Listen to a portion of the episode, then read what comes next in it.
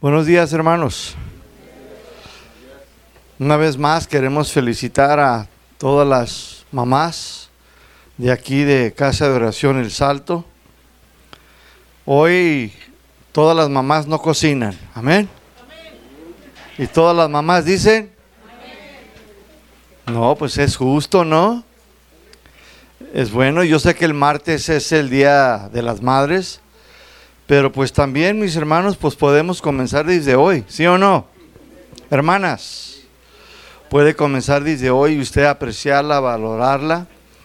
Acuérdese que sin ellas no estuviéramos aquí. Y otra de las cosas es que las mamás, pues, ay, siempre llevan la peor parte, hermanos, siempre.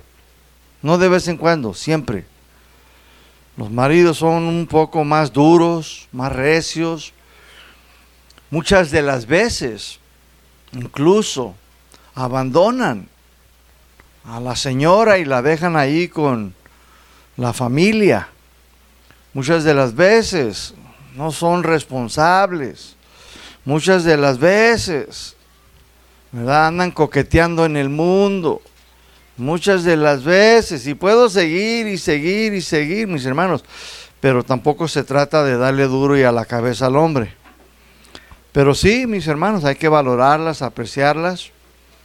Y pues gracias a Dios por cada una de las mamás, de las hermanas que nos apoyan aquí en el ministerio, en la iglesia. Que Dios las bendiga.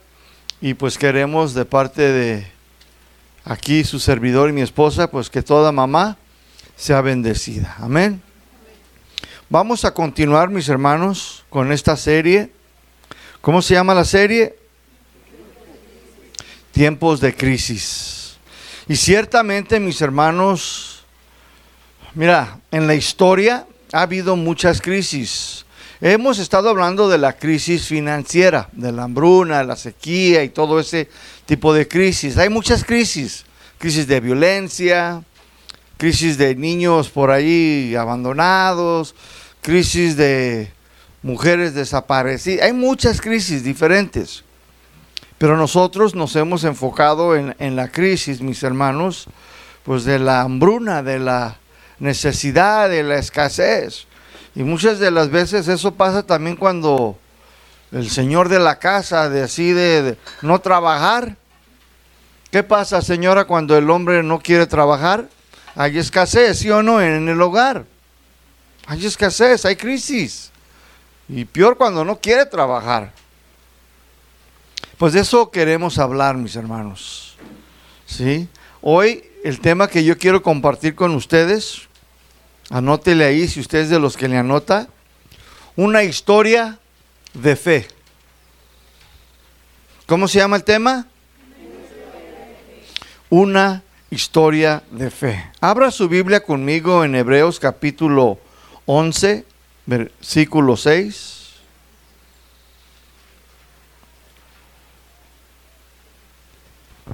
Hebreos 11, versículo 6.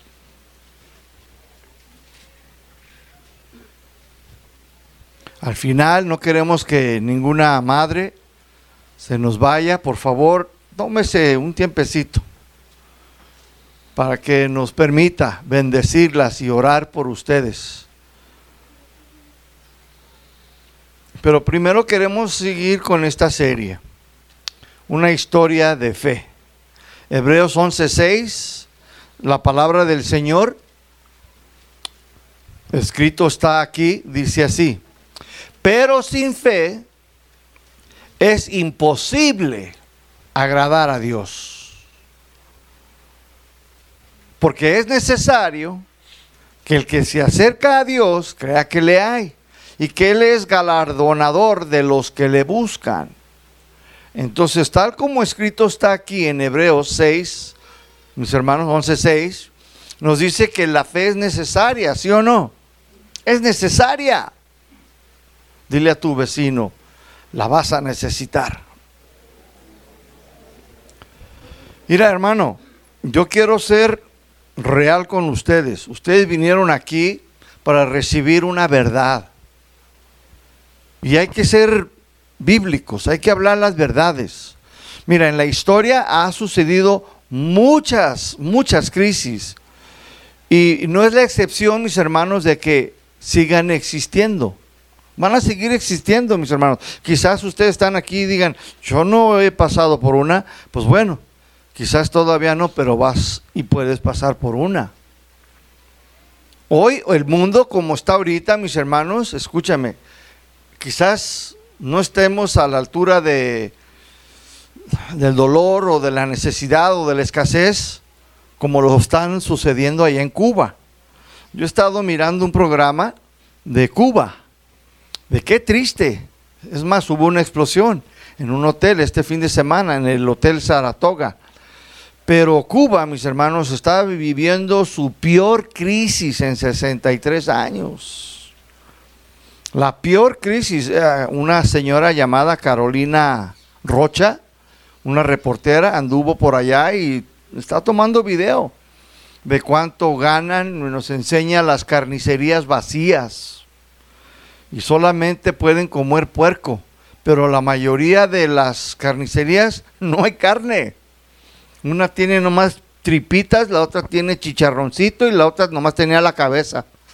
Pero no pueden comer vaca. Es ilegal, van a la cárcel. Entonces no hay carne de res. ¿Qué tal, eh? Está feo la cosa, mis hermanos. la mayor producción que ellos tienen allá es el tabaco. Pero ¿quién crees que paga ahí el tabaco? El gobierno.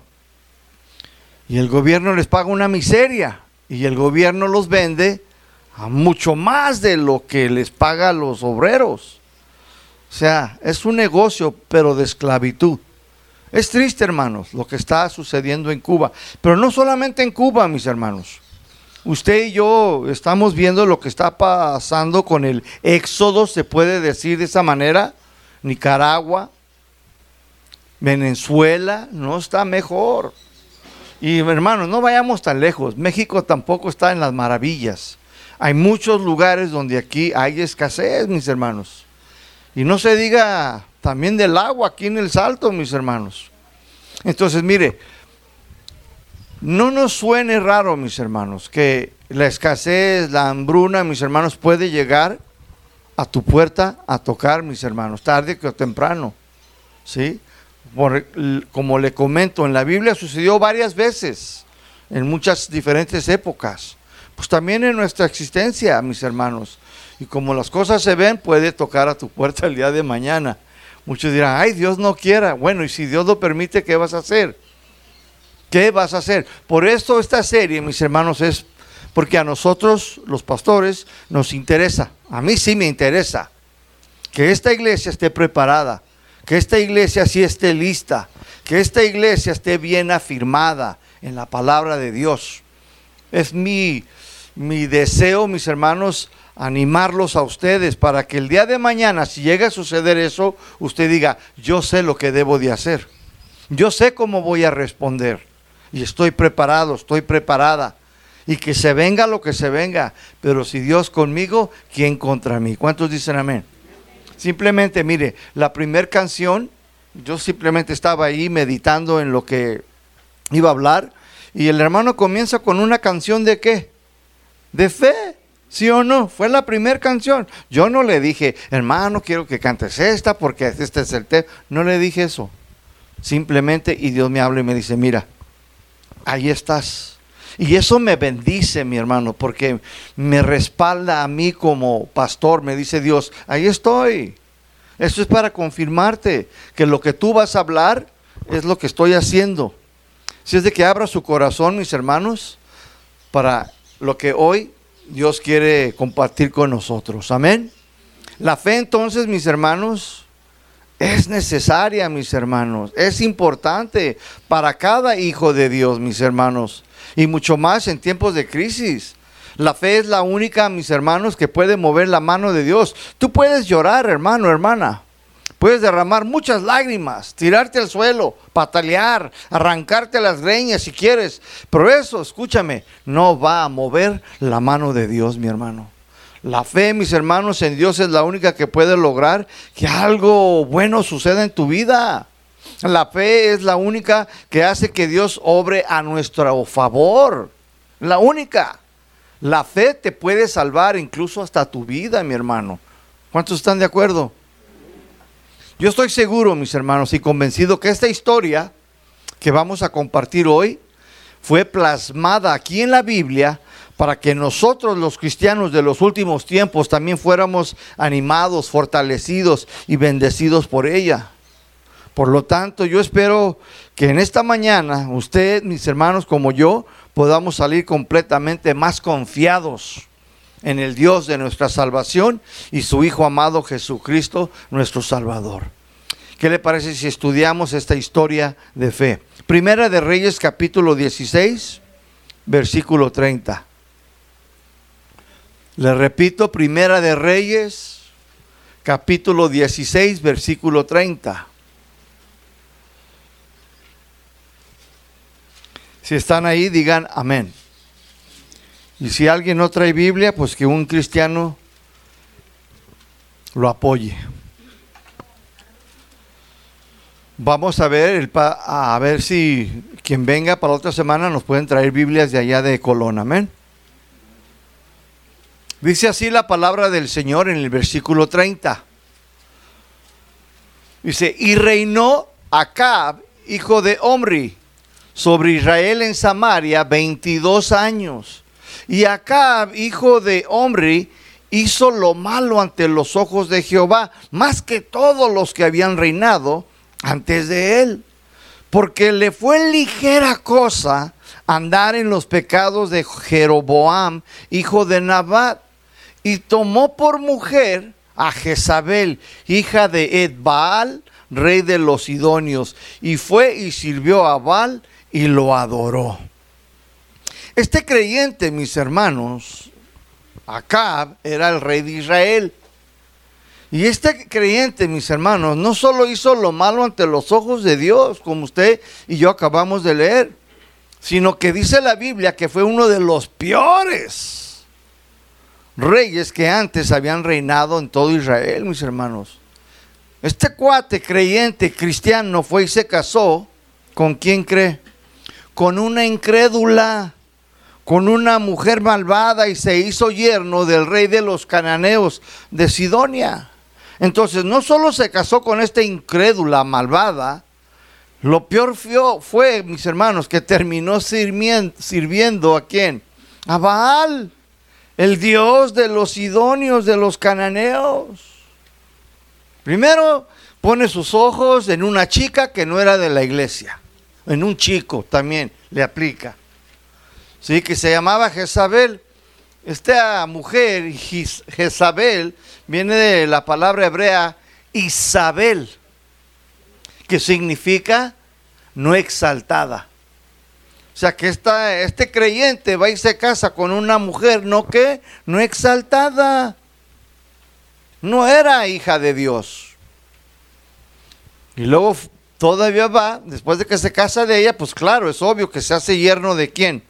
De Edbaal, que significa Baal, significa mis hermanos, o él, Ed significa él, y Baal, amo, o sea que se casó y, se hizo yerno de el Señor. Así se llamaba este cuate, se puso, yo soy el Señor, yo soy el amo. Y yo le diría, Simón, eso es en lenguaje cananeo. Acá, mis hermanos, ¿sí? El creyente terminó sirviendo a Baal, dice ahí la Biblia. Baal significa el Señor, pero aquí el Señor Balcebú. O sea, era un demonio, mis hermanos. Qué tremendo, ¿no? Qué tremendo testimonio de este creyente. Después de haber conocido de Dios, haber crecido en la iglesia, haber escuchado el mensaje de Dios toda su vida en Israel, hace todo lo contrario. Transgrede y viola todos los mandamientos de Dios, todo por haberse casado con quién? Con un yugo desigual. Wow. El yugo desigual, entonces, mis hermanos, ¿en qué nos ayuda? En nada, mis hermanos. ¿En qué nos ayuda? En nada. Más bien, mis hermanos, los arrastra a hacer cosas desagradables delante de Dios. ¿Cuántos de ustedes todavía no se han casado?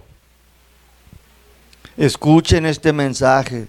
Si usted ya es cristiano, cristiana, escuche este mensaje.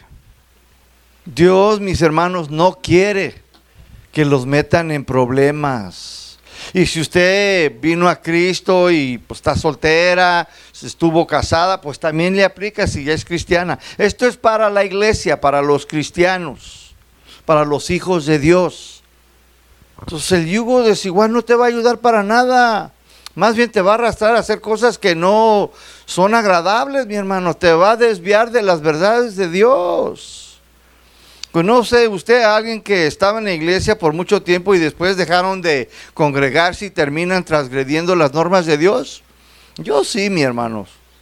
En mis 21 años de cristiano ya, mis hermanos, créame, los he visto venir, cinco o seis años, después se van y ahorita andan por allá, mis hermanos, unos eh, están ya seis pies bajo abajo, otro ya perdió la dientadura, otros ya, un montón de cosas que les ha sucedido, mi hermano. Triste y lamentable, mi hermano. ¿Sí? ¿Por qué? Pues porque terminaron yéndose con alguien que los sacó de la iglesia.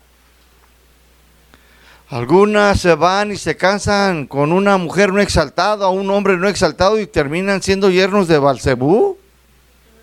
Terminan teniendo muchos problemas. Versículo 32. Primera de Reyes 16:32 dice, e hizo altar a Baal. Esto fue lo primero, ahí le hace un altar a este Baal, a este demonio Balcebú, dice, en el templo de Baal que le edificó en Samaria. Entonces ya le había edificado hasta un templo este cuate. ¿Qué tal, eh? Samaria, mis hermanos, era la capital de Jerusalén en aquellos tiempos. Y acá terminó entonces edificando un altar y un templo a este demonio de Baal. ¿Para qué? Pues para adorarlo, para servirle. Este hombre, mis hermanos, terminó entonces desviando a todo un pueblo, mis hermanos, de los caminos verdaderos de Dios y los guió a la idolatría el pueblo terminó también, ¿qué cree usted? Adorando al tal Baal, mis hermanos. Wow. Acá, mis hermanos, entonces, para complacer a su esposita, ¿sí? A la no exaltada, edificó un templo para Baal, promoviendo así la idolatría y guiando a toda la nación entera a cometer pecado. Eso, eso termina sucediendo, mis hermanos. Así terminan muchos creyentes para complacer a sus parejas, sea hombre o sea varón. Hacen de todo aunque vaya en contra de la voluntad de Dios. Es que la amo tanto. Es que lo adoro. Es que tiene unas pequitas aquí. Y terminan haciendo lo que no es bíblico. Y luego dice aquel, ¿verdad? Es que por amor y se pega en el pecho. No, mi hermano, si va en contra de la palabra de Dios, debemos de ser firmes. Hermana, estórbele. Hermano, usted estórbele. Apóyelo, apóyela. No, pero ahí va este. No, chiquitita, yo te pongo tu altar y te pongo tu... tu y, hermano, se lo construyó este altar y templo, mis hermanos, créanme, le costó buena lana. No era cualquier cosa este templo y el, altar. El templo representaba, mis hermanos, o representa un lugar de importancia, un lugar de adoración. Era el lugar donde la gente venía a dejar sus ofrendas y sus sacrificios. Ahí fue y mis hermanos sacó la cartera y órale, lo que, lo que quiera mi gorda. ¿Eh? Pero para la obra de Dios, cero, mi hermano. ¿Qué tal, eh? Ahí va, para mi gordo, pero para la obra de Dios, nada, mi hermano. Qué triste. Esto fue lo que hizo este creyente, mis hermanos. Versículo 33. Dice, hizo también acá una imagen de acera. Quizás tu Biblia diga ahí, Astarte, es la misma, ¿sí? Dice, haciendo así acá más que todos los reyes de Israel que reinaron antes que él, para provocar la ira de Jehová, Dios de Israel. Acera, Astarte era la diosa de los fenicios, de Tirón y Sidón. Acera o Astarte era la diosa también de la fertilidad y diosa también de la guerra. Ella recibía cultos sanguinarios de todos sus devotos. Esta diosa, hermanos, estaba ahí, mis hermanos, en medio de Jerusalén, mis hermanos. No sé si ustedes han ido a México, Distrito Federal, y tienen ahí a Diana la cazadora. Pues así estaba esta, mi hermano. Astarte. Era una estatua grandísima, mi hermanos, como de 16 metros de altura. ¿eh?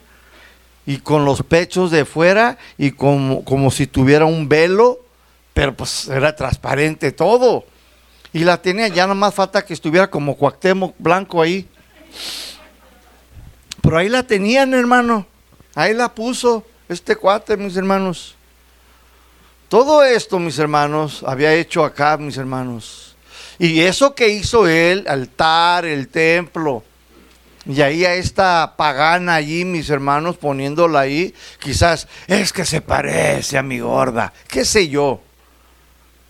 Todo eso terminó, ¿sabes qué hizo, mis hermanos? Causó la ira de Dios. Dios dijo, hasta aquí. ¿Sabían que Dios tiene un hasta aquí? Hay cristianos, mis hermanos, que pueden abusar incluso, incluso hasta la de la gracia de Dios. Saben ustedes que nosotros fuimos salvos por gracia, ¿verdad?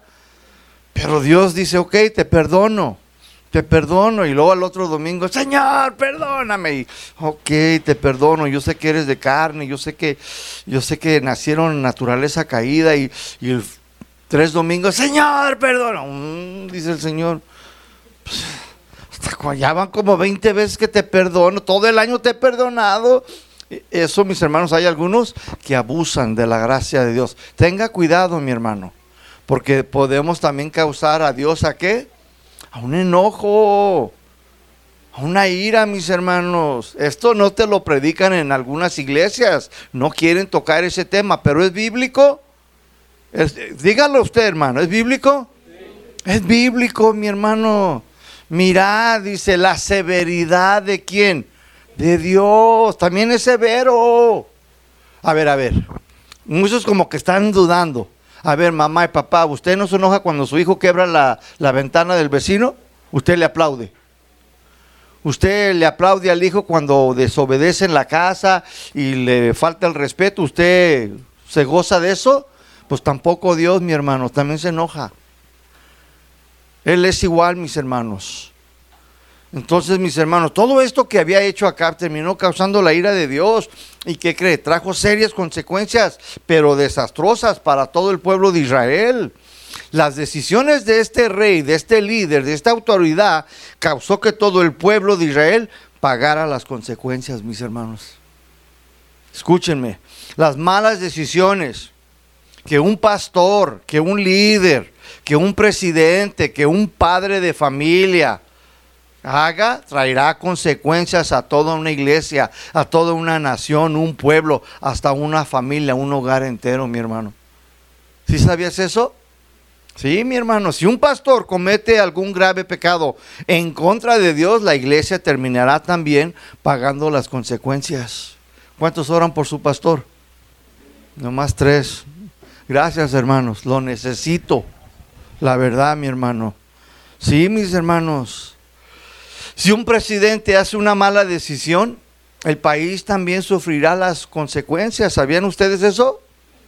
Pero si no, pregúntenle allá a los rusos. Si no, pregúntenle a los cubanos, chicos. ¿Eh? Pregúntenle. Si un padre de familia que es cristiano, acuérdense, estamos hablando de los cristianos. Si un padre de familia que es cristiano se aleja de Dios y comienza a servir al mundo, comienza a hacer al dinero su Dios, acuérdese a Mamón, ¿sí?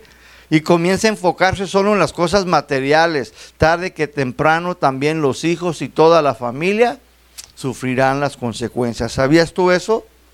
También, mi hermano. Entonces, Acabe, el rey de Israel, terminó por cometer varios graves pecados en contra de Dios y esto causó la ira de Dios y mandó que la nación de Israel pasara por una sequía, una escasez, una hambruna, mis hermanos. Todo esto sucedió por su culpa, por sus pecados, por sus malas decisiones en contra de Dios.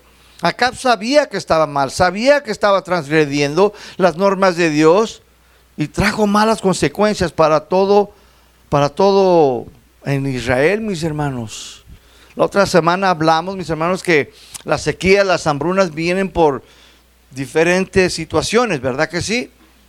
Sí, por diferentes, pero en esta, aquí, esta historia fue por culpa de una persona, de un líder. Puede ser de un padre de familia, puede ser por un presidente, incluso hasta puede ser por un pastor, mi hermano. Wow.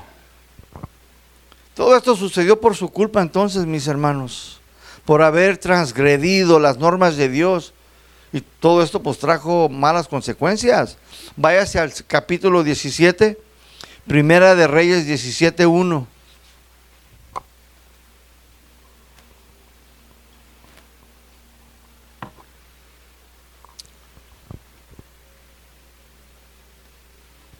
Entonces, versículo 1. Entonces Elías Tisbita, que era de los moradores de Galat, dijo acá, Vive Jehová, Dios de Israel, en cuya presencia estoy, que no habrá lluvia ni rocío en estos años, sino por mi palabra. Dios aquí, mis hermanos, estaba trayendo qué? Justicia, mis hermanos, juicio al pueblo de Israel por culpa del rey, mis hermanos, del líder. Puede ser pastor, puede ser un padre, puede ser un presidente. ¿Sí? Y todos sufrirían las consecuencias, mis hermanos. Los pecados del rey Acab entonces y sus transgresiones en contra de la palabra de Dios lo habían alcanzado, mis hermanos. Escuchen, mi iglesia, los pecados que nosotros cometamos en contra de Dios, tarde que o temprano, nos van a alcanzar, mi hermano, si no paramos. Si no le paras, mi hermano, tarde que temprano te va a alcanzar y va a salir a flote. Dios lo va a sacar, mi hermano. Es mejor ponerse a cuentas con Dios. ¿Cuántos dicen amén? Es mejor y parar, mi hermano, antes de que vengan las consecuencias. ¿Sí? Ahora, ¿cuál fue la sentencia, la corrección, la disciplina de Dios, mis hermanos? Le dijo, no habrá lluvia ni habrá rocío en estos años, ¿sí o no? Eso fue, mis hermanos, el azote de Dios. Dijo, mira, por lo que tú has hecho, no va a haber lluvia, ni va a haber rocío, dice, en estos años. ¿Cuánto tiempo duró entonces, mis hermanos, esta sequía? Buena pregunta. Santiago capítulo 5, 17 te lo dice. Santiago 5, 17. Dice, Santiago 5, 17. Elías era un hombre sujeto a pasiones semejantes a las nuestras. O sea, era normal, natural tenía debilidades, defectos, igual que tú y yo, ¿sí? Y luego dice allí, y lloró, dice, fervientemente para que no lloviera, y no llovió sobre la tierra, dice, por tres años y seis meses. ¿Cuánto tiempo no llovió? Hermanos, una pregunta, ¿qué pasaría si no yo, hubiera lluvia ni humedad aquí en Guadalajara por tres años y medio? ¿Usted qué cree? Mire hermano, nada más. Vamos a hablar de otra ciudad. La zona metropolitana de Monterrey, mis hermanos, está abastecida por dos presas principales. Una, Cerro Prieto, y la otra se llama Presa de la Boca, las cuales desde febrero, mis hermanos, ya están a vías de secarse. La falta de lluvia de un año y medio, un año y medio nada más, provocó que estas dos presas ya están al borde de quedarse sin agua, mis hermanos. Ahora la población de Monterrey está padeciendo por este precioso líquido. Ricos y pobres, mis hermanos. Ahí aunque tengan sus melones, de nada les está sirviendo, mis hermanos. Porque no hay agua, mis hermanos. ¿Eh? Esto solo fue una sequía de un año y medio. Ahora imagínate tres años y medio, mis hermanos. Habría un caos total en todo Guadalajara, Jalisco. ¿No lo cree usted? Mi hermano, estuviera feo la cosa. Se nos hace muy poco, tres años, una sequía. Se nos hace, ah, pues que son tres años. Ah. ¿Qué nos hacen? Ah, ahí está mercado de abastos. Ah, pero usted no conoce a la familia Rodríguez y bien tragona. No, a la de abastos se le echan en una semana, nomás en tres familias. Pues eso, mis hermanos, fue una sequía nada más ahí en Monterrey de un año y medio, hermano. Pero se la están viendo bien difícil. Hay que orar por la familia ya de mi hermana en Nuevo León. Pero también aquí en Jalisco, yo y mi esposa estábamos escuchando las noticias, dice que 39 municipios en todo Jalisco están padeciendo este, por este precioso líquido. ¿eh? Pues mis hermanos, hasta el profeta Elías, mi hermano, hasta el profeta, mi hermano, hasta el pastor. Tuvo que pagar las consecuencias de aquel rey débil que se dejó mangonear por las faldas de una mujer. La falta del temor de Dios en su vida y la falta de amor por su pueblo, mis hermanos, hizo que todos padecieran esta hambruna, mis hermanos. Cuando no hay lluvia, cuando no hay rocío en la tierra, ¿qué sucede? Es obvio, mi hermano, no hay vegetables, no habrá chayotitos, ya no habrá lentejas, no habrá frijol ni maíz y mucho menos frutas. Las vacas, las ovejas comienzan a morir por falta de agua. Y el pasto, pues ni se diga, mis hermanos, no hay. Entonces tampoco va a haber carne, mis hermanos. No va a haber lechita, no va a haber quesitos. ¿Y todo esto qué trae, mi hermano? Hambre, mis hermanos, escasez. Y es lo que está sucediendo, mis hermanos, ahorita en Cuba y en muchos países de Latinoamérica, mis hermanos. Pero también aquí en México. Se les está muriendo mucho ganado, mis hermanos. Se dice que en el futuro el agua va a ser el oro, mis hermanos, del futuro. ¿Qué tal? ¿Eh? Por eso sí debíamos de cuidar el agua, hermanos. Ay, algunos se resuran y dejan la llave abierta y que se tire. Nomás para meterle y le dejan media hora. Se bañan y se está tire. Y todavía el Dani quiere meter los patitos y. No, hermanos. Eh, entra con su de este ahí de, no, hermanos. Por favor. Se Dani, no, sí, ya lo dejé. Está bien. Toda la nación entonces tuvo que pagar las consecuencias de este rey desobediente y malvado. Escúcheme, padres, madres, adolescentes, niños y bebés tuvieron que pagar por las malas decisiones de este hombre, de este papá quizás, de ese rey, de ese líder, de ese pastor, de ese presidente. Es lo que pasa, mis hermanos. Se va el señor de la casa y ahí deja a la pobre madre. Y todo esto viene, mis hermanos, y los niños y las madres solteras y dejan todo ahí desatendido. Y luego algunas, pues, ¿cuántas viudas hay aquí en esta mañana? Dios, mis hermanos, también se ampara de ellas. Sufren consecuencias, mis hermanos. Primera de Reyes 17.2 dice, y vino palabra de Jehová diciendo,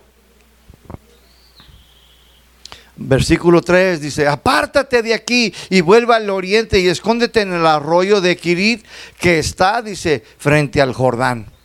Ciertamente, mis hermanos, esta palabra de parte de, Elías al rey, acá pues no le agradó mucho. Y peor cuando Jezabel, su esposa malvada, se dio cuenta, tuvo que esconderlo el Señor para que no lo lastimaran.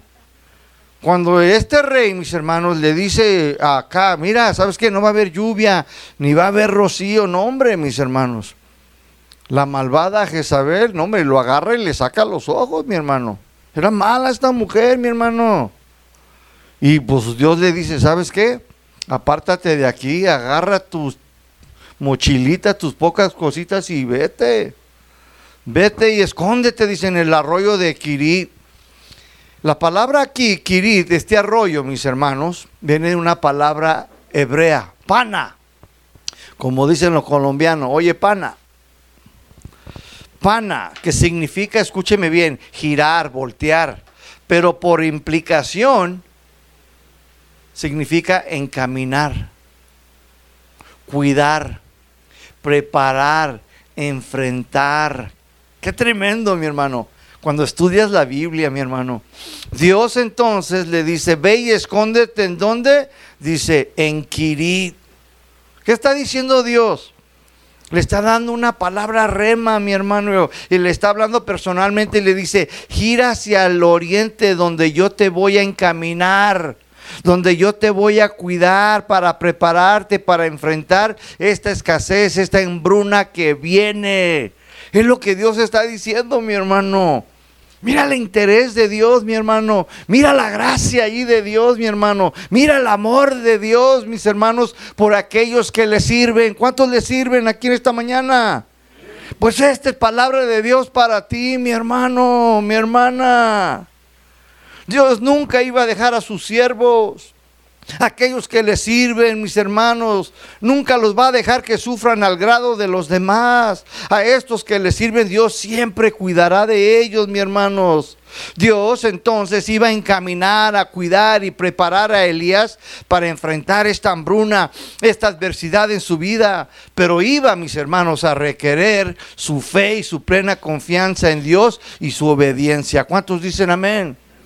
Dios dice, ok, te voy a llevar ahí al río, dice, y ahí yo te voy a preparar, te voy a cuidar, te voy a encaminar, dice, para que puedas enfrentar lo que viene. Siempre ese es el corazón de Dios para aquellos que le son fieles, mi hermano.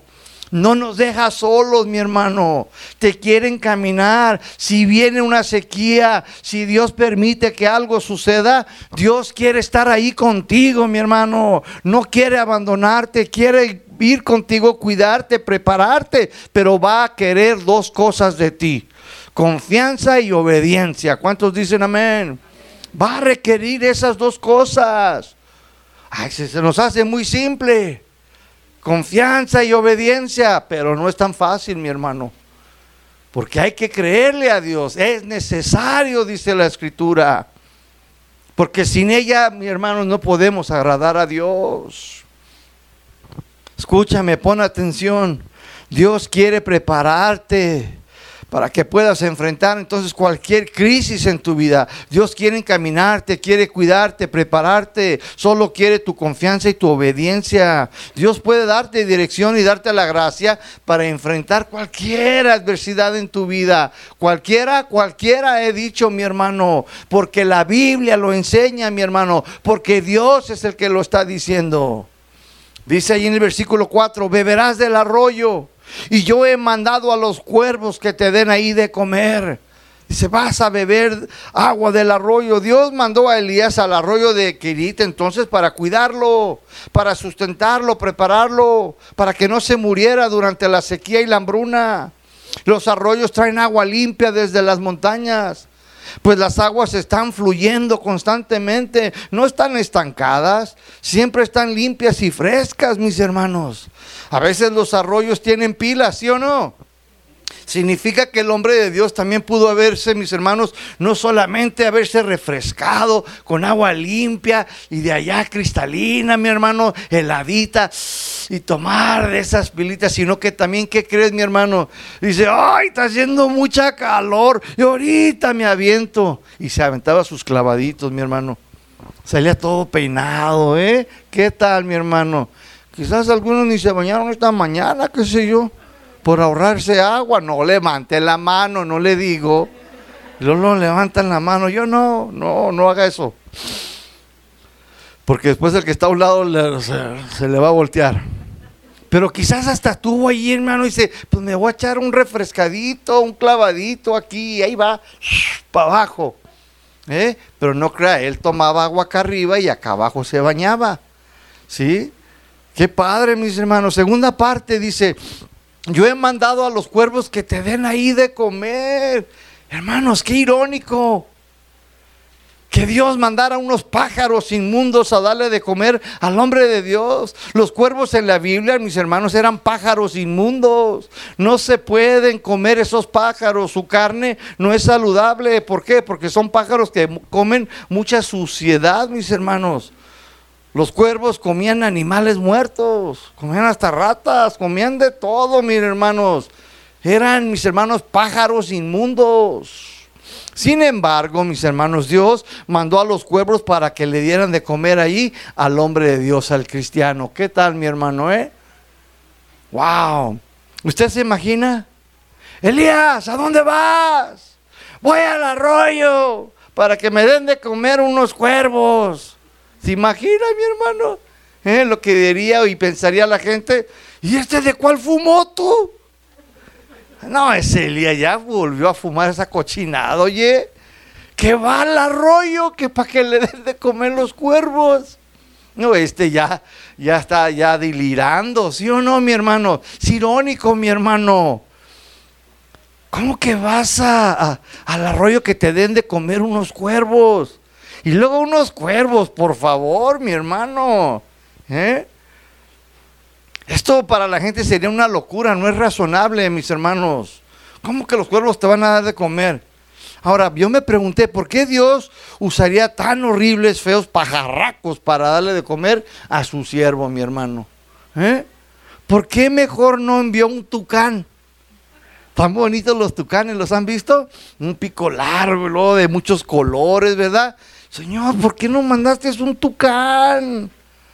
Y luego traen unos picotes así bien grandes, bien gruesos, ¿sí o no? No, esos van a ahorrar y te llevan un almacén. ¿O no, Lorena? Digo, ¿por qué no un tucán, señor? O un pavo real. Una belleza, señor. O unas palomas blancas, ya de peli, que son más bonitas. Pero un pajarraco, mi hermano, negro, ahí, feo, horrible. ¿Te imaginas? Escúchame, mis hermanos. Dios muchas veces nos manda ayuda de donde menos la esperábamos. Donde menos tú la esperas, mi hermano. Nos bendice de formas que van más allá de nuestras pobres definiciones o expectativas. Dios nos enseña que donde menos esperábamos de ahí, Él puede enviarte ayuda.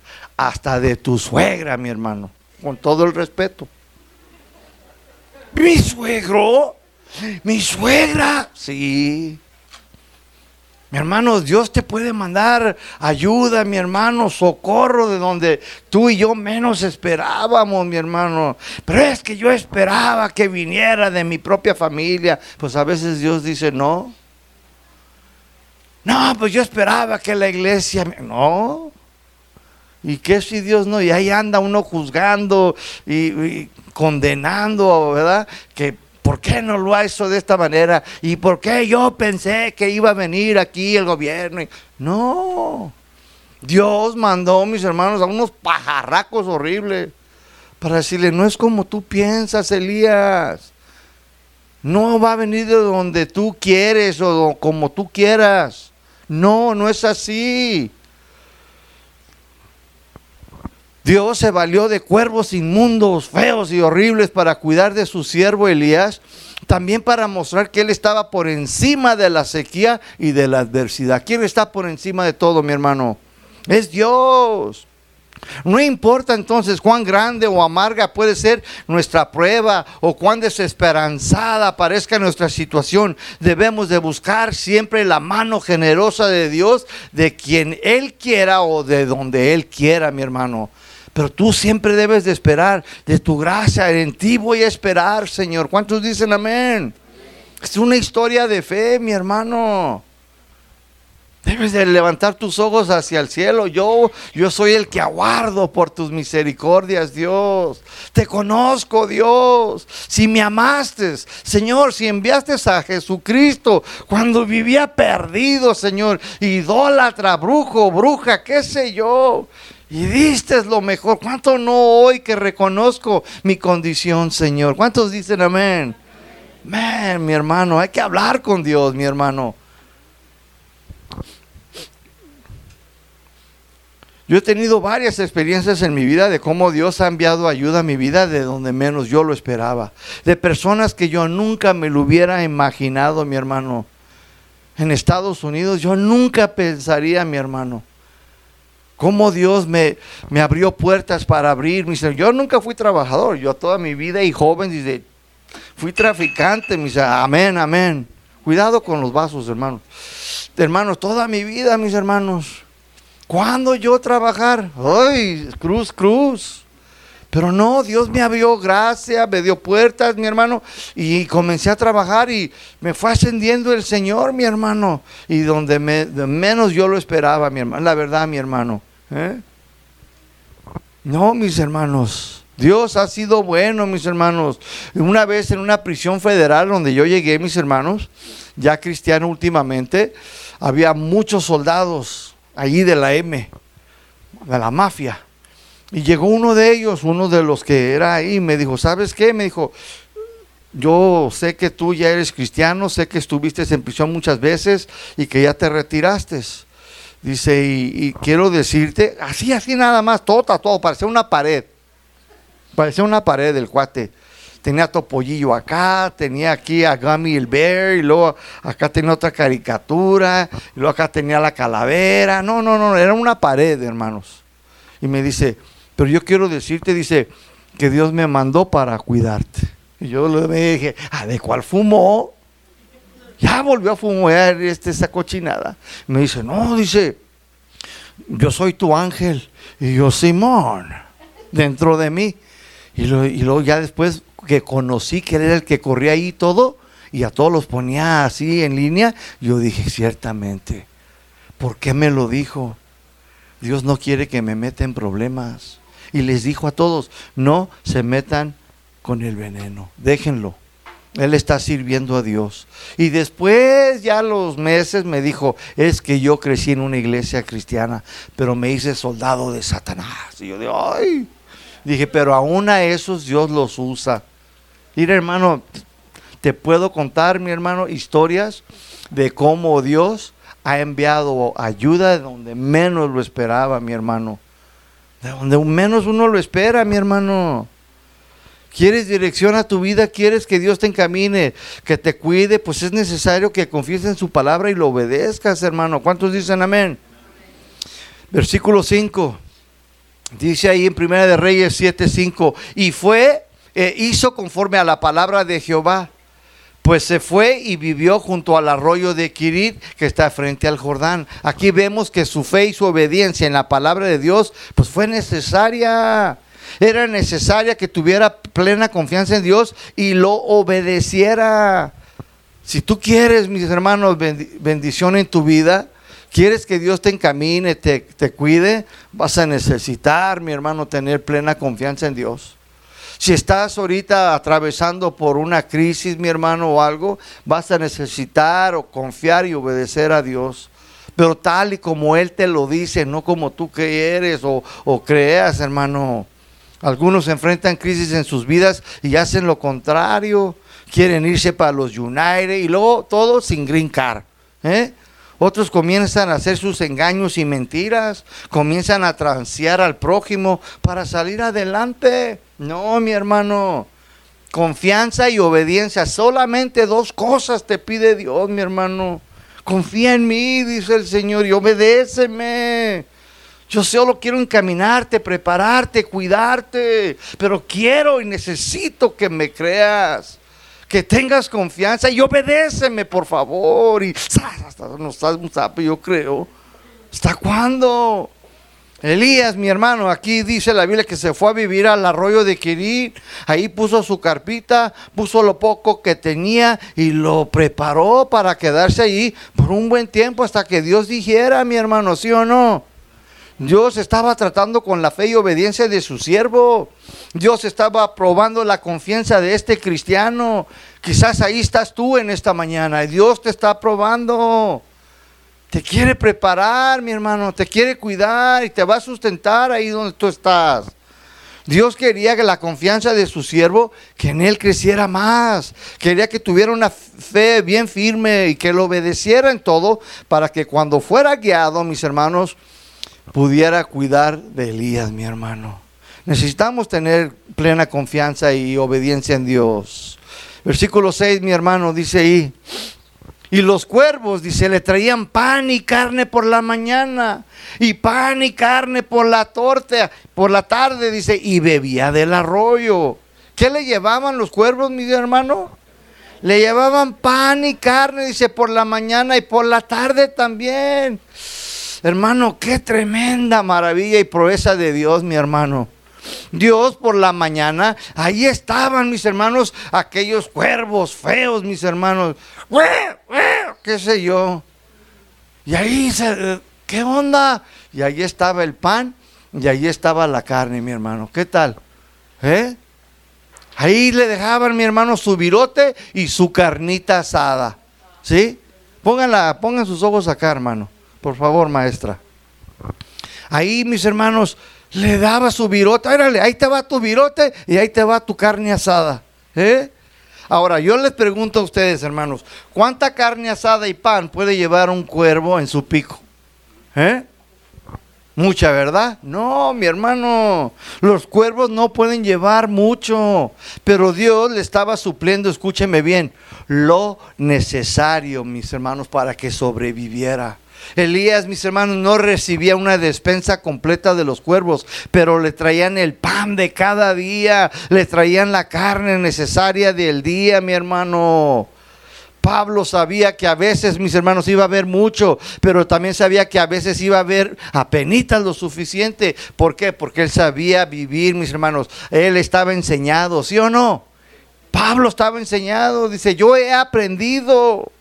Mire hermano, y usted tiene que entender como cristiano, a veces va a haber mucho, pero a veces va apenas te va a alcanzar, hermano, hermana. Pero Dios, mi hermano, te va a suplir lo suficiente. Denle un aplauso al Señor, mi hermano. No es para que corras al monte de piedad. Ándale, Dani, quítate el reloj. Ándale, Fernando, quítate los anillos y los aretes. Bueno, los aretes son de la hermana. Pero vamos a llevarlos a monte de piedad.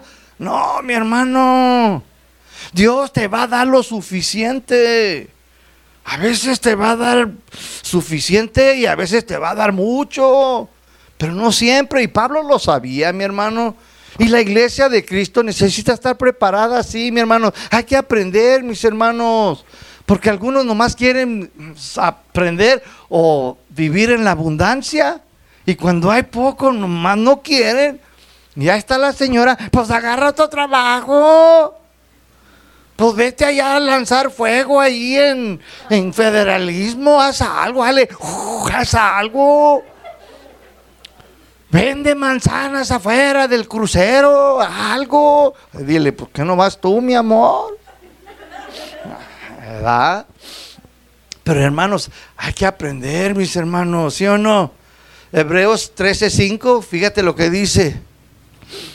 Hebreos 13:5 dice, sea vuestra costumbre, sin avaricia, dice, contentos con lo que tenéis ahora, porque el que dijo, él dijo, no te desampararé ni te dejaré. De manera que, que podemos decir confiadamente, el Señor es mi qué? Mi ayudador. No temeré lo que me pueda hacer el hombre. Dios, mis hermanos, en su grandeza, en su soberanía y en su amor por su siervo lo cuidaría. A pesar de la culpa, no había sido suya, sino de aquel hombre malvado acá, el rey de Israel, mi hermano. Y Dios te dice a ti, iglesia, que tus costumbres sean sin qué? Sin avaricia que estés contento o contenta con lo que tienes por ahora. Quizás ahora estás pasando por una escasez. No hay problema. Vas a tener lo suficiente. No vas a tener que andar allí meguijando. Dice la palabra en los salmistas, dice, nunca he visto al justo desamparado y a su simiente que mendigue pan. No tienes que andar en la plaza, mi hermano, ahí. Una monedita por el amor de Dios. No, el cristiano, el Hijo de Dios, mi hermano, dice la Biblia, no lo he visto hacer eso. ¿Por qué? Porque tiene confianza en Dios, mi hermano. Se mira los pájaros, mira los cuervos feos, horribles. ¿Cuándo te han pedido por un lonche, Cintia? ¿Cuándo han bajado los cuervos? Cintia, dame por un lonche, por favor. ¿Por qué? Porque tu Padre que está en el cielo los cuida. ¿Sí o no? Les da de no, ser, no eres tú más que uno de ellos. Nos hace falta, mis hermanos, confiar en Dios, pero sobre todo obedecerlo, mis hermanos. Versículo 7, mis hermanos. Dice, pasado algunos días, se secó el arroyo. Ah, caray. Dice, porque no había llovido sobre la tierra. Dile a tu vecino, los cambios son buenos. Dile, dile, los cambios son buenos. De repente entonces dice aquí que se secó el arroyo. Ya no había agua, mis hermanos. Las cosas se pusieron más difíciles. Ya los cuervos tampoco le traían pan ni carne. Pues ya las cosas no mejoraban porque la sequía seguía, mis hermanos. Dios seguía tratando con la fe y la obediencia de su siervo, del cristiano. Y el cristiano tenía que seguir confiando en Dios a pesar de que ya ni el arroyo le daba agua, mis hermanos. Algunas veces, hermanos, escúchame, tenemos trabajo, ¿sí o no? Gracias a Dios. Tenemos comida ahí en el refrigerador. Tenemos para pagar las necesidades de la familia. Pero de repente, mis hermanos, de repente sucede una crisis, un cambio brusco en tu vida. Y las cosas pueden dejar de fluir en tu hogar y en tu vida. ¿Qué vas a hacer? Dios siguió tratando, ok. Tú dices, ¿Do you love me? Tú dices que me amas. Tú dices que confías. Tú dices que me obedeces. A ver, se va a secar el arroyito ya no van a traerte pan los cuervitos. Y a ver, quiero ver cómo vas a responder.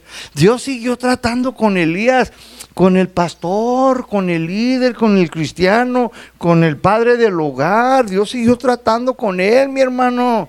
Dice, a ver, quiero ver. Dios quería que creciera en su fe, mi hermano, es el profeta. Quería que estuviera firme, mi hermano. Aquí es donde tenemos que seguir entonces nosotros confiando en la seguir confiando en la palabra de Dios, seguir obedeciendo hasta que Dios nos siga encaminando y nos siga preparando para enfrentar la crisis de las vidas de la vida cotidiana. ¿Cuántos dicen amén?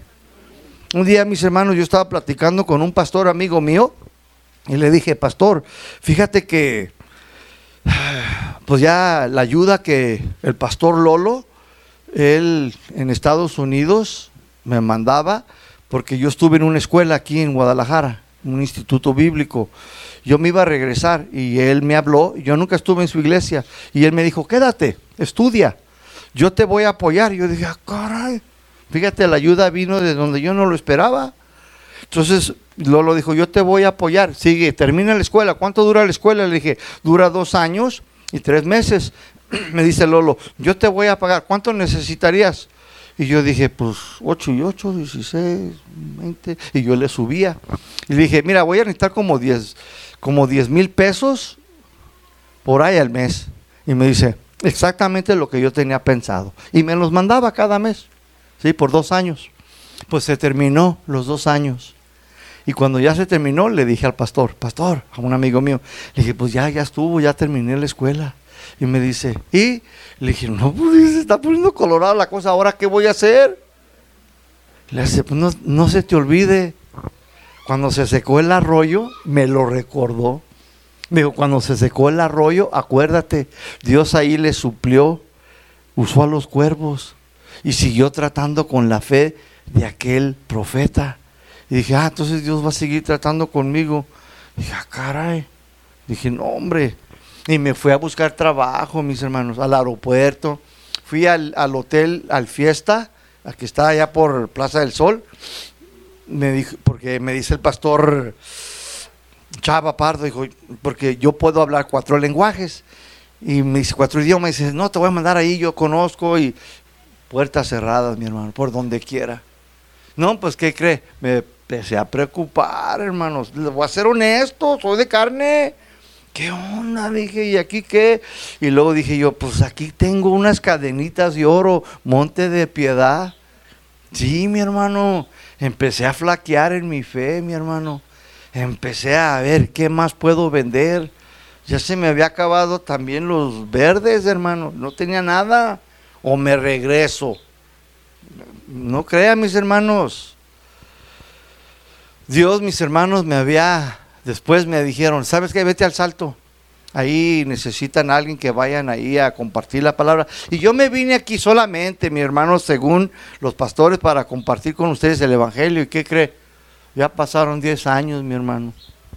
Y seguimos aquí y Dios sigue supliendo mis necesidades, mi hermano. ¿Qué tal, eh? Versículo 8, mi hermano.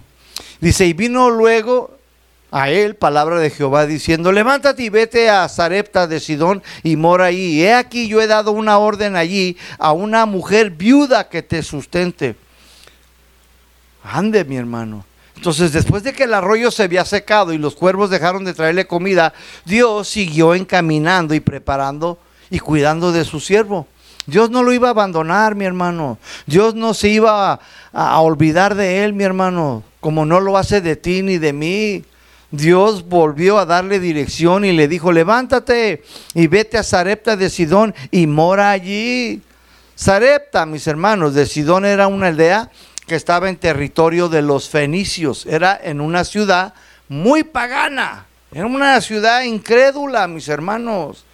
¿Quién creen que era de allí, mi hermano? Pues de allí venía esta mujer no exaltada, Jezabel. Era de allí ella, mi hermano.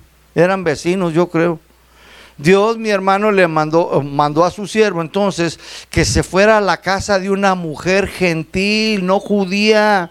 Era una viuda que no conocía del Dios de Israel. Había escuchado de él, había escuchado de las maravillas y proezas de este Dios, pero hasta ahí solamente. Quizás tú estás aquí en esta mañana y has escuchado que Dios es bueno has escuchado que Dios ha hecho proezas y maravillas en la Biblia y que en la vida de ciertas personas has escuchado. Y así estaba esta mujer. Pero mm, yo espero que tú te canses de eso y tengas tus propias experiencias. Esa es mi oración. Ahora, ¿por qué Dios, mi hermano, mejor no lo mandó con una viuda de Israel?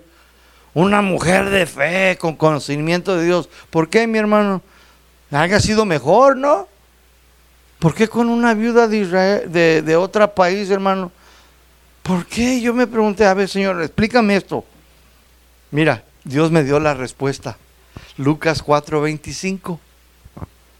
Y Dios me enseñó, mi hermano. Qué tremendo. Allí hablando yo con Dios, haciendo yo este estudio, le dije, Señor, ¿por qué a Zarepta? ¿Por qué la mandaste al salto, pues? ¿Por qué no la mandaste ahí con una de casa de oración allá en Guanatos? No, dice no. Lucas 4:25 dice, y en verdad les digo que muchas viudas había en donde? En Israel, dice, en los días de Elías, cuando el cielo fue cerrado por cuánto tiempo? Tres años y seis meses. Entonces sí llovió así. Y hubo una gran ¿qué? hambre en toda la tierra. Versículo 26 dice, pero a ninguna de ellas, o sea, de las viudas, de las mujeres, dice, fue enviado Elías. Con ninguna de ellas, no quise, dijo Dios. No lo quise enviar, ahora ya estás contento, ya sabes por qué. Le dije, no, explícame Señor. Dice, sino a una mujer viuda en Sarepta de Sidón.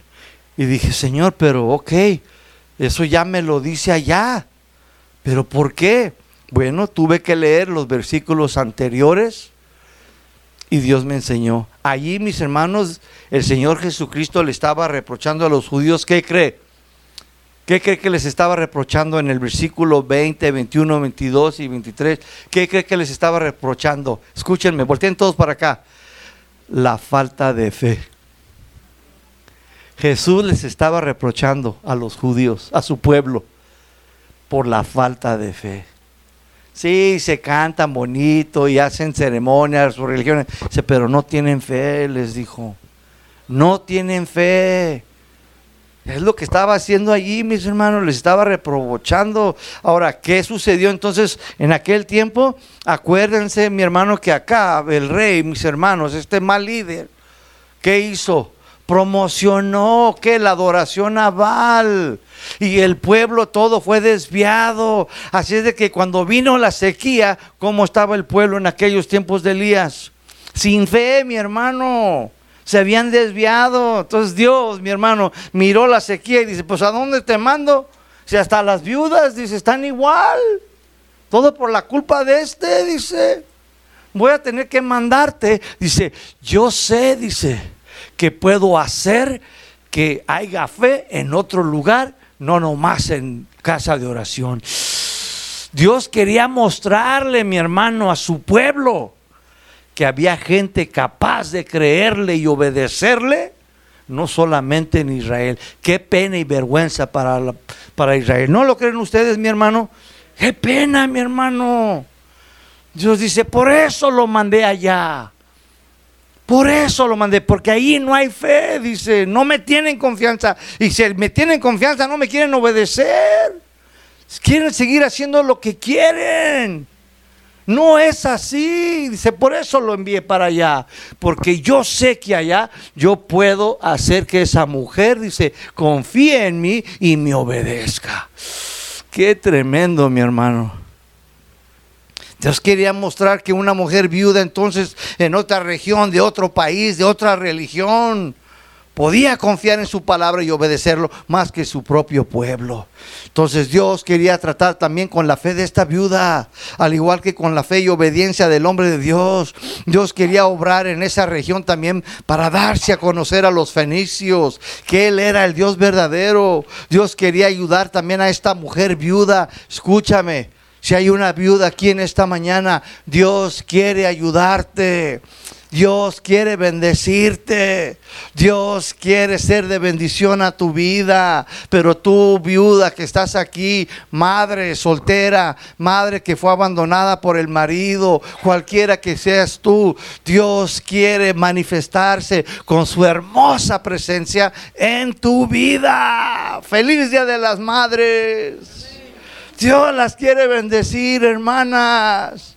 Dios sí quiere bendecirte, pero Dios también quiere tratar con dos cosas en tu vida. ¿Cuál? Tu confianza y tu obediencia. Es lo que Dios quiere. ¿Te pide mucho, hermana? No, hermana. Tampoco a los varones, pero a ti hoy que es el Día de las Madres. Dios quiere tu confianza quiere tu obediencia. Segunda parte del versículo 9 dice, he aquí, dice, yo ya he dado una orden, le dice aquel hombre, hay ahí una mujer viuda que te sustente. Lo primero que se le puede venir a la mente de uno es que esa mujer viuda, para que pudiera sostener al hombre de Dios, pues tenía que tener mucha lana, muchos recursos, ¿sí o no? Es lo primero que se nos viene a la mente, lo más racional, lo más normal. Dios me va a mandar con alguien de mucha lana. Dios me va a mandar con alguien que sea rico.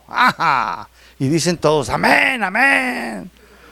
Noten que Dios, mis hermanos, también dice que ya había dado esta orden a esta viuda para que lo sustentara. Noten cómo Dios estaba al tanto de todo, Él tenía control de toda la situación, estaba por encima de toda la adversidad. Dios solo estaba requiriendo algo de estas dos personas, del profeta y de ella.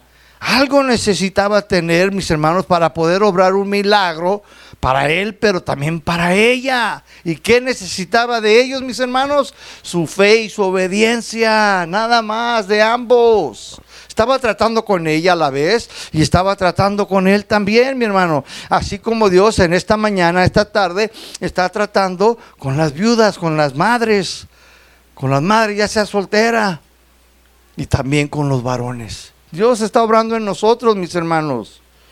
Versículo 10 dice, entonces él se levantó y se fue a dónde? Dice, se fue a Zarepta. El hombre de Dios, el cristiano, obedeció la palabra de Dios. Ya había visto cómo Dios lo había encaminado, lo había, lo había visto cómo Dios lo había cuidado por medio de aquellos cuervos. Ya había visto esta proeza de Dios en su vida, que se levantó y se fue a Zarepta. Si Dios ya ha hecho algo bueno en tu vida, debes de levantarte y obedecerlo de inmediato.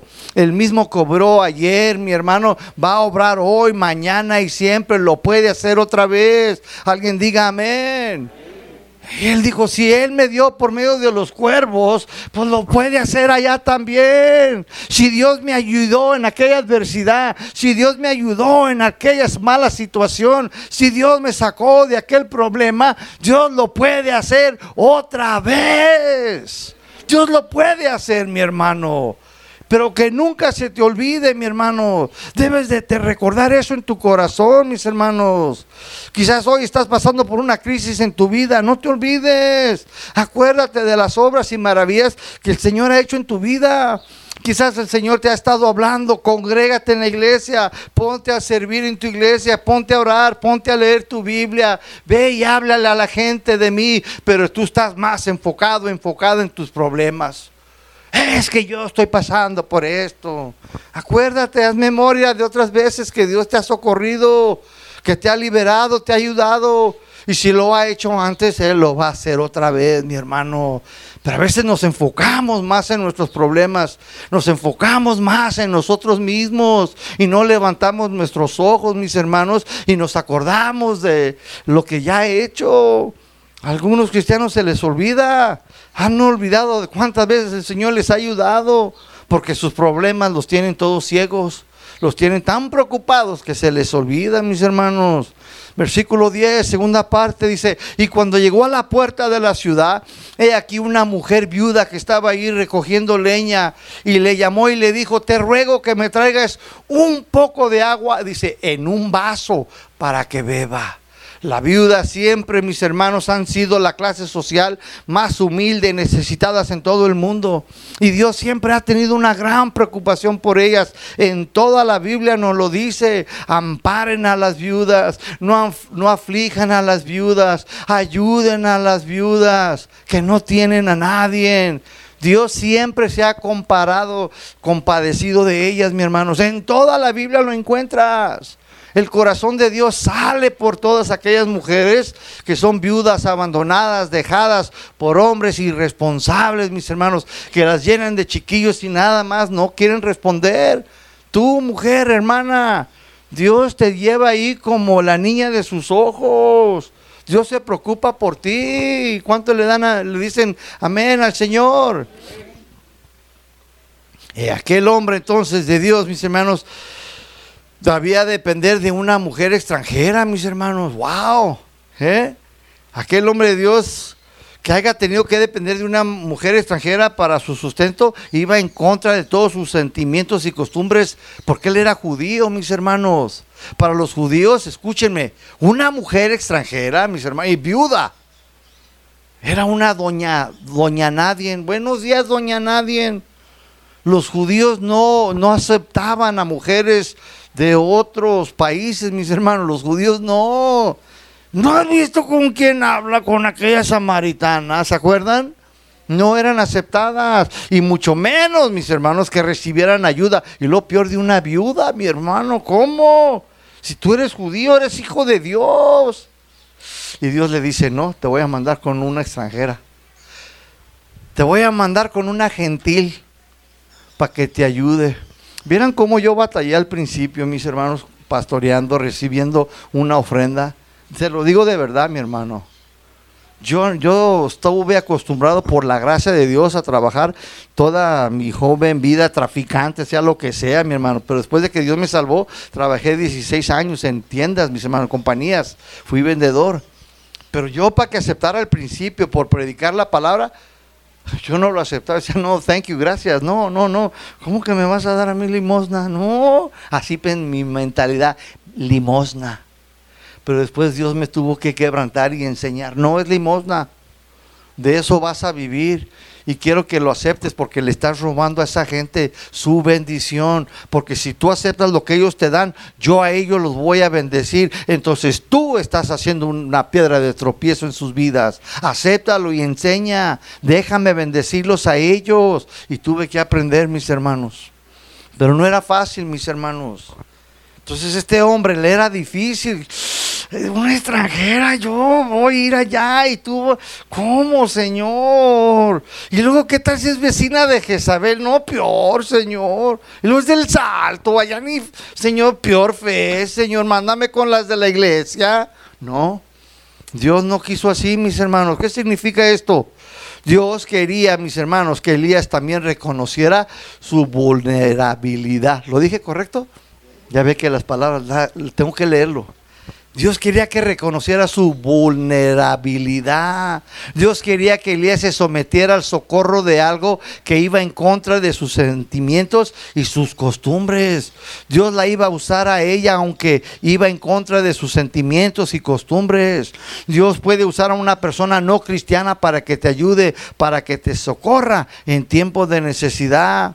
Entonces Dios estaba tratando con la fe de ambos, con la fe y la obediencia de ambos. Los dos, Elías y la viuda, estaban siendo probados por Dios en su confianza y la obediencia. Note que esta mujer no estaba en casa, andaba afuera recogiendo leña. Y el hombre de Dios le pidió que le trajera agua en un vaso para calmar su sed. Ella tenía que dejar lo que estaba haciendo, ir a casa y traerle un vaso con agua. Aunque quizás no tenía mucha, mucha agua, mis hermanos, por la sequía seguía, ¿sí o no? Esta mujer pudo haberle dicho, ¿qué no ves que estoy ocupado o qué o qué? Este payasito, agua, que no sabe que está la sequía o qué. Pudo haber contestado así, ¿sí o no? Sí, mi hermano.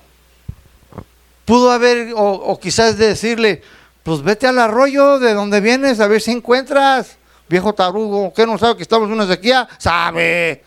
Pudo haber sido grosera, ¿sí o no? Pues acabas de venir del arroyo, sabe. Vete al río Santiago a ver si ahí puedes. Y hermano, ella pudo haber contestado de una manera groseramente. Pero no lo hizo, mi hermano. No lo hizo. ¿Eh? Hermana, a veces le digo yo, hermanita, y les pides algo y pone sujeta. Hermanas, ven ahí que ando limpiando y los hermanos que andan ahí y usted ahí nada más no haciendo nada, ¿eh? Y se enojan. Algunas se molestan, otras se quejan. Cuando el hombre de Dios, mis hermanos, vio que ella obedeció, cuando ella dijo, está bien, y ok, dejó todo y ahorita vengo. Y dice, ahorita es cuando. En cuanto él vio la obediencia de ella, dice, ahorita es cuando. ¡Ah! Doña Lupe, se también tráigame un poco de pan. ¿Eh? Dice, pues ahorita es cuando, ya que la agarré de buenas, de obediente, de obediente, perdón, ¿sí o no? ¿Sí? Dice, y la volvió a llamar, le dijo, te ruego que me traigas también un bocado de pan en tu mano. Aquí la fe y la obediencia de esta, esta viuda estaba siendo probada. Ahí mismo, mi hermano, ahí fue. Había, ella ya había pasado la primera prueba cuando fue por el agua, pero ahora le estaba pidiendo que pan, mi hermano. Dios a veces, escúchame, te va a pedir que le des algo que quizás no quieras soltar te puede pedir algo que a ti no te agrade, te puede pedir tu diezmo, sabe, te puede pedir lo poquito que tengas. Dios siempre nos va a pedir algo que Él sabe que va a requerir tu confianza y tu obediencia en Él, mi hermano. Versículo 12. Y ella respondió, vive Jehová tu Dios, que no tengo pan cocido, solamente un puñado de harina tengo en la tinaja y un poco de aceite en una vasija. Y ahora recogía dos leñitos, dice, para entrar y prepararlo para mí, para mi hijo, para que los dos comamos y nos dejemos morir. Aquí podemos ver, mis hermanos, cómo las dos actitudes de la viuda ante la petición de Elías se contrastan. Cuando le pidió agua, ella se apresura para dársela, ¿sí o no? Pero cuando se trata de la comida, ¿eh? la mujer rehúsa por dos razones justas. ¿Por qué? Pues el hambre de ella y su hijo estaba de por medio, mis hermanos. Dicen que el amor entra por la, la puerta, pero cuando hay hambre, sale por la ventana, ¿sí o no? ¿Sí o no? El hambre es tremenda, hermanos. El hambre de una persona no cede ante nada, mis hermanos. Dios muchas veces entonces va a requerir de tu fe, mis hermanos, que esté por encima de todas las cosas. Pues ella, mis hermanos, ya no tenía más. No había otra opción. Se lo daba, lo soltaba o se moría, ¿sí o no? A veces Dios te va a poner en, en otras opciones, no va a haber otra se lo das y debe de estar encima por de todo, mi hermano. Dice, dice, ella dijo, vive Jehová tu Dios, que no tengo pan cocido, solamente un puñado de harina y un poquito de aceite y estaba a punto de cocinar algo para mí, para mi niño, dice, para después dejarnos morir. ¿Por qué? Porque esto era lo último que tenía, ya no había más, mis hermanos. Elías vio el temor de aquella mujer viuda vio su gran necesidad como la suya misma y solamente le dijo lo que Dios ya había mandado, lo que Dios ya había ordenado en su palabra. Versículo 13 dice, Elías le dijo, no tengas temor, Ve y haz como tú has dicho, pero hazme a mí primero de ello una pequeña torta cocida debajo de las cenizas. Ay, la quería las brasas, mis hermanos, ¿eh? Dice, y tráemela y después harás para ti y para tu hijo. Fíjate, mi hermano, muchos de ustedes dirán, mira nomás qué concha. Primero quiere que le den a él, ¿verdad que sí? Porque dice, primero tráeme a mí. Ah, y házmela, dice, a las brasas. ¿Eh? Special. Sí, después tú y tu hijo, ¿sí o no? Versículo 14. Aquí va la promesa, mi hermano. Dice, porque Jehová, Dios de Israel, ha dicho así. La harina de la tinaja, dice, no escaseará, ni el aceite de la vasija disminuirá hasta el día en que Jehová haga llover sobre la faz de la tierra. Ay, mis hermanos, esto aquí, mis hermanos, le dice a ella, a ver, Mira, así están las cosas. Primero ve y hazme a mí un poco. Y después tú y tu hijo. Dice, porque aquí te va la prueba. Porque así ha dicho el Dios de Israel. Si tú me das primero a mí, si tú me pones primero a mí, vas a mostrar confianza y obediencia. Después dice Dios que en tu vida y en tu casa, dice, no va a cesar tu harina ni tu aceite. Hasta que venga la lluvia, dice, vas a tener suficiente. Entonces ella dice, ah, caray, no, pues, pues no hay nada, dice, que tengo que perder. Hermano, hermana, ¿qué tiene que perder usted? ¿Qué tiene que perder? ¿Usted es de la descendencia de la reina Chabela de Inglaterra? ¿Usted tiene por ahí un montón de centenarios? Pase, mochese. Y si no, ¿qué tiene que perder? ¿Qué tienes que perder, varón? No tienes nada. Estamos débiles, desnudos delante de Dios, mi hermano. Y le dice, haz esto. Dice, así ha dicho Dios. Esta es una promesa del Señor, mis hermanos.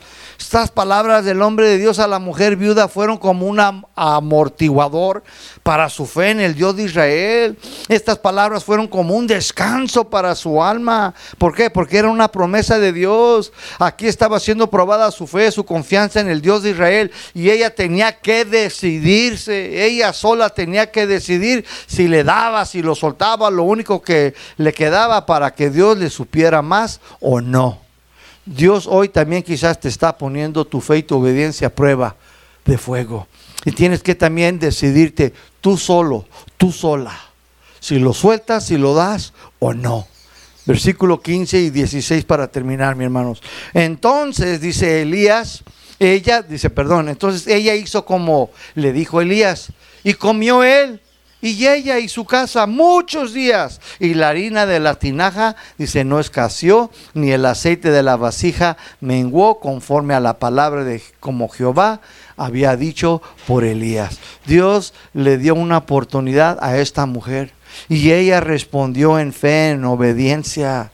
Dios hoy también te está dando una oportunidad y quizás solamente tienes una semillita. No tienes mucho hermano, hermana, pero tienes algo y Dios te lo está pidiendo. Primero, esta mujer dio de sus recursos, dio algo, no era mucho, pero lo dio. Esta mujer, a pesar de su situación, se lo dio, se lo entregó, mi hermano. Nunca debemos de limitar a Dios con nuestros pocos recursos. Dios en su poder no está limitado para suplir cualquier necesidad. ¿Cuántos dicen amén? Pero primero debemos de darle algo a Dios, porque esta era una dádiva que requería Dios de aquella mujer, de su fe. Ella tenía que dar algo, mi hermano. Segundo, esta mujer puso primero a Dios. Esta mujer tenía necesidades personales y familiares, pero ofrendó, mi hermano, para sostener el ministerio de la vida de Elías, del hombre de Dios. Y después, ¿qué hizo Dios? Le proporcionó abundante provisión, ¿sí o no? La ofrenda de esta mujer activó el milagro de la provisión de Dios por espacio de casi tres años, mis hermanos. Dios multiplicó su orina, su aceite. Dios no dejó de suplirle hasta que la lluvia volvió a caer en la tierra. En conclusión, escúcheme, tus dádivas son la causa de que algo bueno suceda con los eternos principios y propósitos de Dios de la siembra y la ciega. Dios no es injusto para olvidar el amor que ustedes han mostrado para los santos y para la obra del Señor, mi hermano. Cuando nosotros ofrecemos nuestras ofrendas a Dios voluntariamente y con alegría, esto hará que fluyan sus provisiones para nuestra existencia terrenal.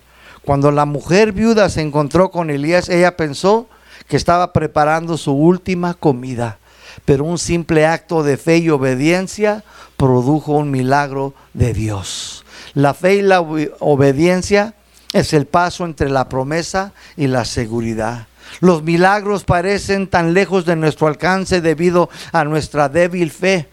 Pero todo milagro, pequeño o grande, comienza con un acto de fe y de obediencia. Nunca vamos a ver la solución en nuestras vidas hasta que primero le demos algo a Dios. Nunca veremos, mis hermanos, la provisión de Dios hasta que primero lo pongamos a Él primero. Debemos de confiar en su palabra y obedecerlo. Póngase de pie, mis hermanos. Esta fue una historia de fe y obediencia. Qué bonita historia, ¿no lo cree usted, mi hermano? Pero fue de desafío, fue de reto, mi hermano. Primero para el hombre de Dios, para el cristiano, pero también para nuestras madres aquí en la iglesia. Hoy queremos, mis hermanos, orar por todas las madres y quiero pedirles que pasen por favor aquí al altar. Solamente queremos bendecirlas, queremos orar por ustedes y queremos que si hay un hijo, un esposo, pues también que pase y que ore por su mamá, por su esposa. Dele gracias a Dios por ella. Y si usted está solita, mamá, venga. Aquí está el Señor que te quiere bendecir. Él es el más importante. Él es el que en verdad importa en esta tarde. Queremos orar por ellas. Amén. Si usted está allá en la iglesia, allá atrás, mi hermano, pues extienda sus manitas. Extienda sus manitas y que salga de nuestro corazón con fervor para que Dios bendiga a todas nuestras madres que están aquí presentes y a las que no pudieron venir hoy y a las que estén en casa, las que estén quizás en otra ciudad, en otro país, también aquí les alcanza. Vamos a orar, ¿qué les parece? Pasen, mamás, pásenle. Pueden entrar otras acá al círculo, acá en medio, si está muy, muy pequeño, pero queremos orar y todos extiendan sus manos, amén. Extiendan sus manos. Bendito Dios y Padre. Venimos en esta tarde ya, después de escuchar, Señor, tu palabra, Señor, de cómo tú, Dios, requieres dos cosas de nuestras madres, de nuestras hermanas. Requieres dos cosas de ella, su fe y su obediencia. Bendito Dios y Padre, te pedimos que en esta tarde, Señor, derrame sobre ellas tu bendición, Señor prepáralas, cuídalas, encamínalas, Señor, para las cosas que han de venir, Señor, en la adversidad con los hijos, en la casa, en la vida cotidiana. Ayúdalas en su fe, Señor, a confiar, a conocerte más y más y más, Señor, cada día de sus vidas. Derrama de tu gracia, manifiéstate una vez más, Señor, para que sus memorias, sus corazones, Señor, recuerden, Señor, de cuán descrosas y amables y proezas has hecho tú para con ellas, Señor. Que les hagas recordar, Señor, de aquel gran amor que derramaste sobre aquella cruz, Señor, por ellas. Ayúdalas, Señor Ayúdalas también, Señor, en su cuerpo, en su vida, a obedecer tu palabra, Señor, a aplicarla, a llevarla, Señor, al terreno de los hechos y a poner su corazón en ti, Señor. Simplemente, muchas de las veces, Señor, ellas han sido no valoradas, menospreciadas. Han sido maltratadas, Señor, a través, Señor, de las generaciones de la tierra, Señor, por los hombres. No las hemos valorado tal y como escrito está en tu palabra. He aquí, Señor, cuando tú estabas en la cruz, dijiste, Juan, he aquí tu madre. Aún hasta allí, Señor, te preocupaste por la tuya, Señor. Bendito Dios, hoy también nosotros, Señor, queremos, Señor, pedirte, Señor, que bendigas a nuestras madres, a nuestras hermanas, a servidoras que se encuentran aquí, Señor. Bendice su fe, Señor.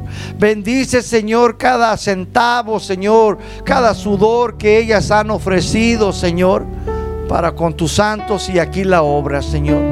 Derrama bendición, Señor, sobre sus corazones. Que la paz que sobrepasa todo entendimiento, Señor, las ayude, Señor, en la adversidad. Ayúdalas, Señor, en sus aflicciones, en sus enfermedades, Señor, en sus problemas, en sus trabajos, Señor. Dales gracia, dales victoria, Señor. Glorifica el nombre de tu Hijo amado en sus vidas, Señor. Y ayuda a todo varón que se encuentra aquí también, Señor tener plena confianza en tu palabra, en la Biblia, en lo que escrito está, Señor. Y no dejarnos mover por las circunstancias, Señor. Porque ciertamente pueden venir, Señor, sequías, hambrunas, escaseces a nuestras vidas. Y como padres de hogar, como pastor de iglesia, Señor, siempre queremos hacer lo correcto delante de ti. Queremos ser de bendición, Señor, a la iglesia. Queremos, Señor, edificar, alimentar, Señor, a tu pueblo sobre todo a nuestras familias, Señor, viviendo conforme a tu palabra, Señor. Oh bendito Dios y Padre, te glorificamos. Te bendecimos, Padre. Te damos gracias, Padre, porque tú, Señor, nos bendices, Señor, hasta que, Señor, la lluvia, Señor, venga sobre tu iglesia, Señor. Muchas gracias, Señor. Muchas gracias, Señor, por todas tus bendiciones, tus bondades, Padre. En el nombre de Cristo Jesús. Amén y amén. Denle un aplauso al Señor, mis hermanos.